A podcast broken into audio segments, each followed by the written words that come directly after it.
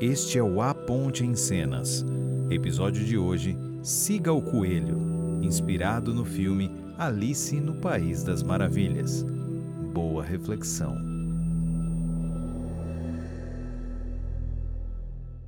Existe um escritor chamado Charles Dodgson, mais conhecido como Lewis Carroll. Ele escreveu uma obra que ficou imortalizada aí na literatura mundial, chamada Alice no País das Maravilhas. Essa obra foi lançada em 1865, se não me engano.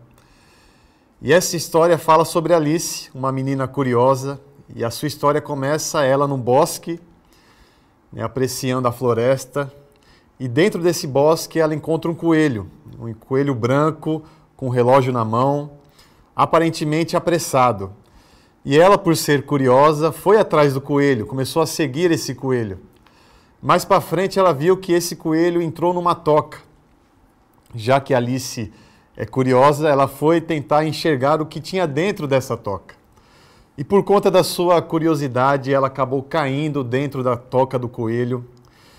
E essa toca transportou ela para um novo mundo, um mundo totalmente diferente no qual ela vivia uma realidade totalmente ao contrário daquilo que ela estava acostumada a viver.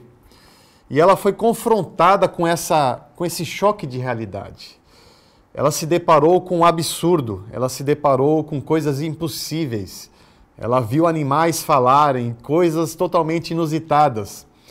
Dentre essas coisas inusitadas que Alice se deparou nesse novo mundo, né, um exemplo disso, ela estava caminhando perdida, não sabia para onde ir, e no meio da sua caminhada ela encontra um gato, né? um gato irônico, sarcástico. Né? Ele, ele tinha essa capacidade de mudar o seu formato, de ficar invisível e também falava. Né? E quando ela se deparou com esse gato, ela né, depositou a sua, sua esperança nesse gato e falou: Para onde essa estrada está me levando? E o gato responde: Para onde você quer ir? E ela fala: Não sei, estou perdida. E ele fala: para quem está perdido, qualquer caminho serve. Interessante, isso nos faz refletir para onde estamos indo. Sabemos o destino dos nossos caminhos? Outra coisa interessante também nessa, nessa história é que Alice ela vê uma rainha que começa a realizar algumas execuções, cortar algumas cabeças. E aquilo assustou muito né, Alice ela foi perguntar para a rainha: o que, que você está fazendo? Por que você está fazendo isso? E a rainha responde: Não sei. Mas como assim não sabe? Não, é porque hoje é a execução, né? amanhã é o julgamento e depois de amanhã é o crime. Aí Alice achou estranho, mas isso não faz sentido. Aqui faz. Né? Aqui faz sentido. Então, a história de Alice no País das Maravilhas nos ensina muita coisa, porque é uma história aparentemente infantil, mas é um ensinamento filosófico extremamente profundo. Ela tem estética infantil e formato infantil. Não foi a Disney que inventou Alice. E ela nos ensina muita coisa, né? Dentre elas, muitas vezes o que parece ser ilógico se conecta com a realidade. E muitas vezes aquilo que parece ser real na nossa vida é uma fantasia, é algo que se desconecta daquilo que é essencial. Vivemos ilusões muito do que parece ser real é fake dentro de nós. E essa, essa história nos ensina muito. Mas você deve estar perguntando, digo, o filme que acabou de aparecer aqui não foi Alice, foi Matrix. Mas Matrix tem tudo a ver com Alice no País das Maravilhas, porque esse filme Matrix foi praticamente, né, totalmente inspirado nessa história de Alice. Né? É, nesse filme Matrix, a nossa Alice não é uma mulher, é um homem, é Neo. E Neil é o protagonista interpretado por Keanu Reeves. E ele tinha uma vida pacata, uma rotina enfadonha, algo sem muita emoção. Ele era um programador, trabalhava para uma multinacional, mas aquela rotina trazia para ele um conforto. Ele tinha uma vida aparentemente confortável. E no meio da sua programação aparece uma mensagem no computador: siga o coelho branco.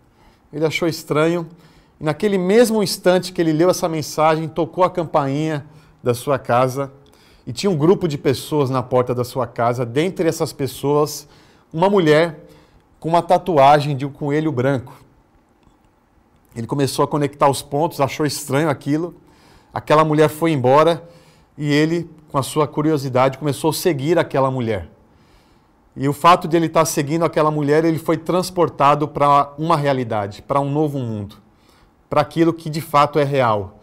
Então Neil ele conseguia comparar a realidade no qual ele vivia com a realidade no qual ele foi conectado através dessa mulher.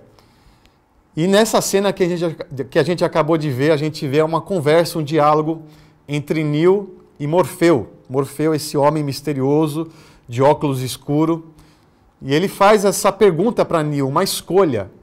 Neo, agora você viu as duas realidades, uma realidade que é uma ilusão no qual você vivia, e a outra que é de fato a verdadeira realidade, a essência.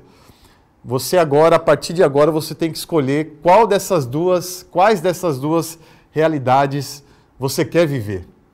E ele mostra essas duas pílulas, sendo que uma ele volta para a sua vida normal, para a sua rotina, né, para a sua re realidade falsa, porém confortável, ou a pílula que conecta ele para dentro da toca do coelho, para dentro da realidade. E Neil, ele pensa um pouquinho, não demora muito para pensar e toma a pílula que conecta ele para a realidade no qual ele iria desfrutar no decorrer do filme. Não quero contar spoilers, depois você assiste, por mais né, que seja um clássico. Né? Mas o que me fascina nessas duas histórias e que eu, me faz entender de uma forma mais clara e que eu queria compartilhar com vocês é que não sei para você, meu irmão, minha irmã, mas essa história de Neo, de Matrix, de Alice, ela se conecta muito com o Evangelho. Ela tem umas conexões muito profundas com o Evangelho. Porque se você for ler a Bíblia, né, eu tenho essas crises muitas vezes, tem algumas histórias que para mim são absurdos. Né? Ela me conecta, as histórias da Bíblia, ela me conecta com, com realidades absurdas, com realidades impossíveis coisas que parecem ser surreais, né, fantasiosas, mas são de fato coisas que existem, que existiram e que devem ser cada vez mais presentes na nossa vida. E você se depara com essas conexões nas, nas histórias da Bíblia. Na Bíblia eu consigo encontrar algumas Alices, na Bíblia eu consigo encontrar o coelho branco, na Bíblia eu consigo encontrar né, essa caminhada até a toca. Né? Não é o Ministério de Adolescentes, é outra toca. Mas, dentre essas histórias da Bíblia que eu queria contar para vocês, a que mais me fascina e que se conecta com isso que a gente acabou de falar é a história de Moisés. Moisés, eu considero que Moisés ele foi uma Alice. É, e se você for ver a história dele, eu vou contar de uma forma bem rápida, caso você não conheça. Moisés, ele era um hebreu, mas que teve uma vida de príncipe. Ele era um hebreu com vida de egípcio. Ele foi adotado pela filha do faraó, muito novo, e ele cresceu nesse contexto de palácios, uma vida de príncipe, com regalias e confortos. Né? Ele, ele cresceu nesse contexto. Ele viveu por 40 anos dentro desse contexto, inserido nesse contexto. Mas chegou um momento que ele saiu do seu ambiente no qual ele estava acostumado a, a, a viver e ele foi conectado para uma nova realidade. Ele de fato entrou na toca em um determinado momento. Você vê que Moisés ele se confronta com uma realidade cruel. Ele vê o seu povo sendo oprimido. Ele vê o seu povo sofrendo. Ele vê o seu povo sofrendo injustiças. E isso foi um choque de realidade na vida de Moisés. Ele se confrontou com aquele absurdo. E ele teve um impulso, né, que muitos sabem que ele fez. Ele tentou impedir aquele absurdo. Mas uma das suas primeiras reações foi fugir. Quando a gente se confronta com algumas realidades que machucam, no, o nosso reflexo muitas vezes é fugir, é fingir que ele não existe mais.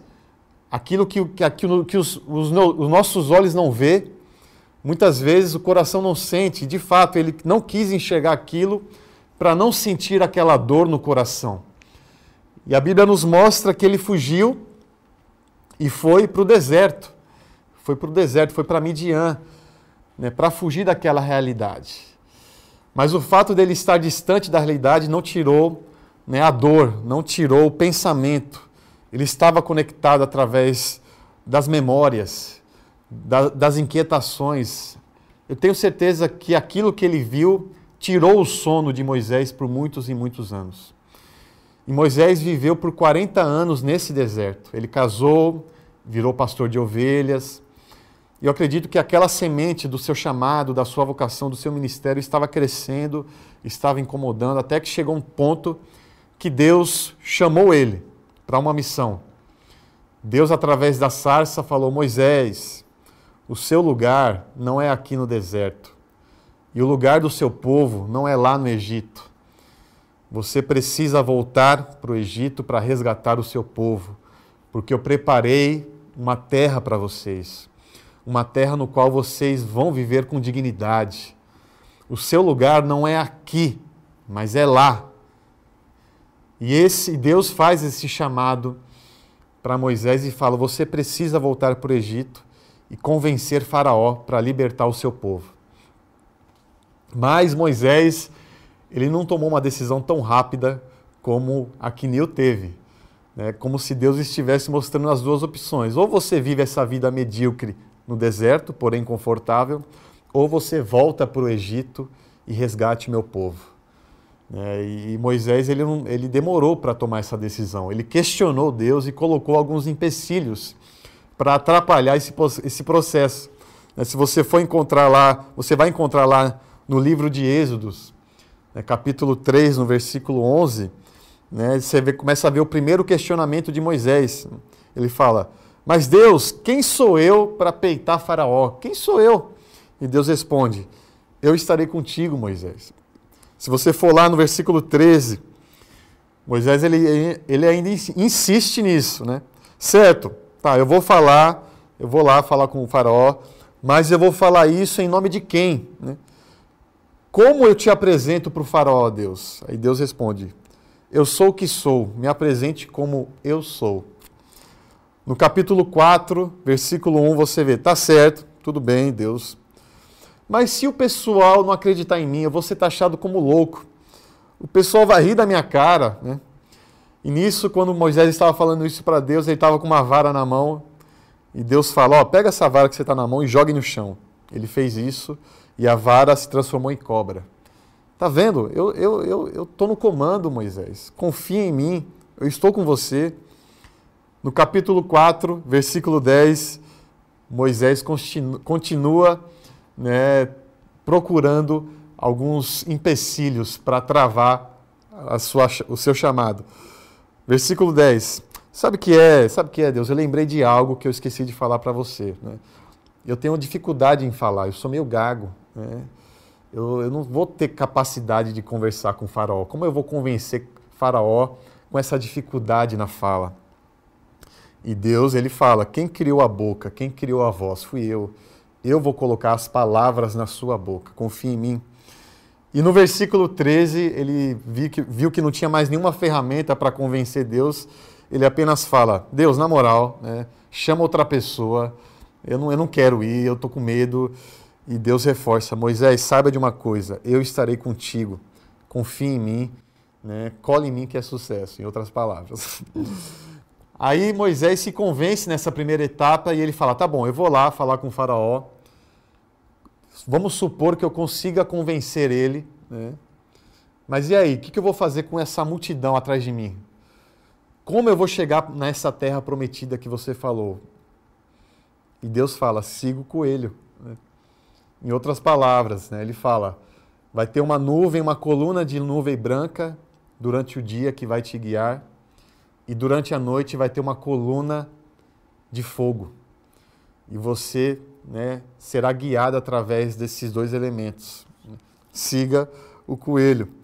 Eu te dei o destino, Moisés, e eu também vou proporcionar para você a estrada até o destino. Você vai saber até onde essa estrada vai chegar. Esse é o nosso Deus. Esse é o nosso Deus que nos mostra o caminho. Esse é o nosso Deus que nos tira daqui e aponta para lá.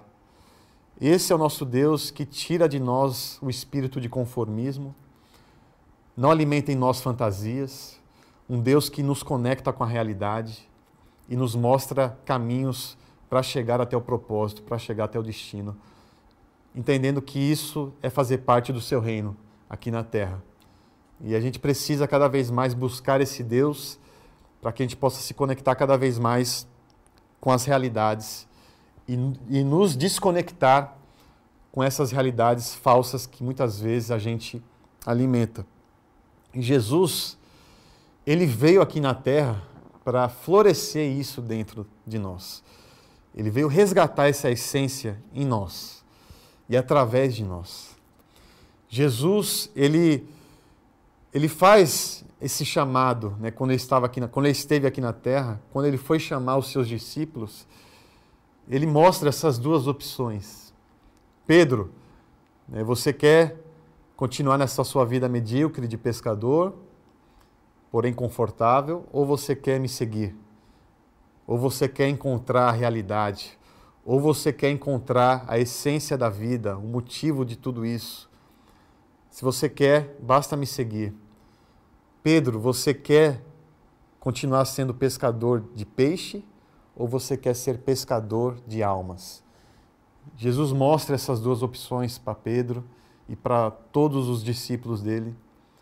E a gente sabe que todos escolheram seguir esse coelho, que na verdade não é coelho, é cordeiro, Jesus Cristo. Porque quando seguimos esse Jesus, quando buscamos seguir cada vez mais esse Jesus, ele nos mostra os caminhos, ele nos mostra as estradas e ele aponta sempre para o destino, para a esperança. E é para isso que esse Jesus veio, né, para reacender cada vez mais o nosso propósito e nos conectar cada vez mais né, com a realidade no qual Ele quer que a gente viva. E essa é a pergunta que eu faço para mim e para você, meus irmãos. Qual tem sido a sua opção? Qual é a pílula que você tem escolhido?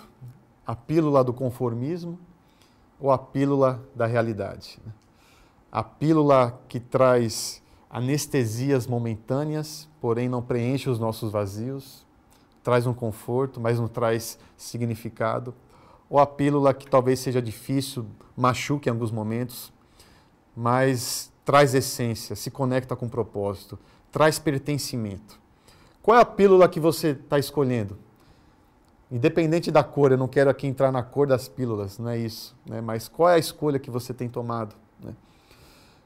As suas escolhas estão te levando para qual destino? Né? As pessoas que você escolheu para caminhar contigo, elas estão te levando para onde? Né? Aonde você vai chegar com esse excesso de trabalho que você tem carregado?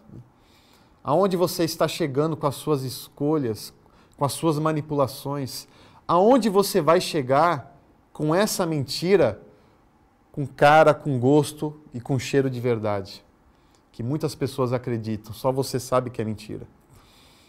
Quais são as nossas escolhas? Qual é a pílula que a gente está escolhendo no nosso dia a dia? Eu falo isso, meu irmão, minha irmã, porque confesso que fico muito entristecido e cada vez mais essa tristeza aumenta, mas a esperança não morre. Mas eu enxergo que existem muitas vidas, muitas pessoas e muitas igrejas que escolhem a pílula do conformismo, que escolhe a pílula da ilusão, que toma escolhas que alimentam coisas inatingíveis, no qual você alimenta expectativas falsas e acaba colhendo frustrações verdadeiras. É aquela pílula que você acha que está tudo bem, mas na verdade está tudo destruído por dentro. E essa é a realidade de muitas vidas e de muitas igrejas. É uma igreja, é uma vida que perdeu a visão, que esqueceu do destino, que esqueceu do motivo da sua existência, que, que esqueceu do motivo da sua caminhada. Se diz cristão e cristã, mas como Alice não sabe aonde está indo, não sabe aonde quer chegar não consegue conectar tudo que você tem né, naquilo que é essencial. Quais são as nossas escolhas? O que é real? Né? Quais são os, os nossos destinos que devem ser priorizados na nossa caminhada? E eu percebo que quando uma igreja ela perde, quando uma pessoa perde a visão, é porque talvez essa igreja e essa pessoa, quando eu falo igreja, eu falo nós, pessoas. Quando a igreja perde a visão, significa que ela se tornou uma igreja preguiçosa, uma igreja acomodada. Né? Uma igreja preguiçosa, a preguiça ela trava o processo, a preguiça ela desacelera a caminhada. A preguiça ela tira e ofusca a nossa visão. E a gente percebe na Bíblia que Deus ele encoraja o medroso, ele capacita o incapaz, ele fortalece o fraco, mas ele evita os preguiçosos. Deus não trabalha com preguiçoso, porque a preguiça ela trava o processo, ela trava o destino, ela ofusca, ela manipula a realidade. É isso que faz. Então, meu irmão, minha irmã, eu queria resgatar isso dentro de mim, dentro de você, essa essência de buscar o essencial e de seguir de fato esse Jesus Cristo. Não importa as circunstâncias, não importa os ganhos e as perdas, não importa. Eu quero entender, como eu sempre falo, fé não é convicção, fé é confiança. Fé é confiar na convicção de Deus na minha e na sua vida é caminhar numa estrada que você não sabe o que vai acontecer nessa caminhada, mas você confia na convicção de Deus, porque Ele te colocou nessa estrada e você confia no destino que Ele tem para mim e para você.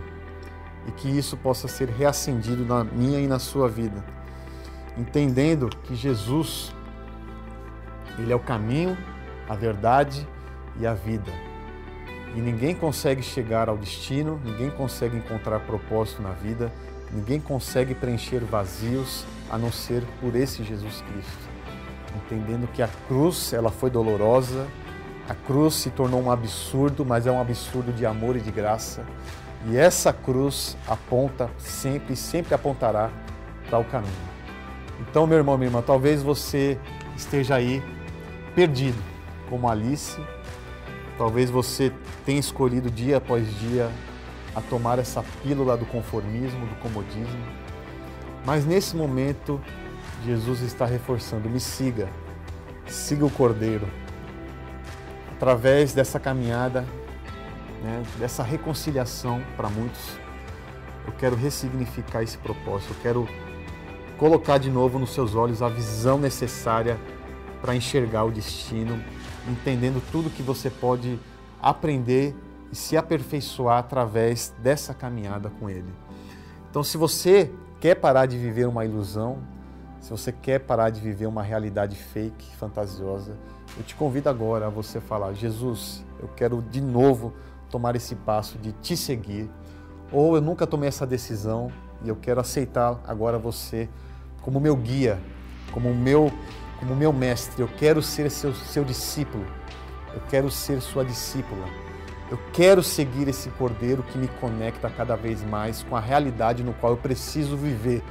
Essa realidade que aflora o meu propósito. Se você tem esse desejo, eu queria que agora, nesse exato momento, você coloque a sua mão no peito juntos vamos orar e pedir para que Deus nos resgate e que nos motive cada vez mais, que possamos ser uma igreja que gere movimento, que se conecte com a realidade, que não fuja para não enxergar aquilo que muitas vezes nos incomoda. Vamos orar.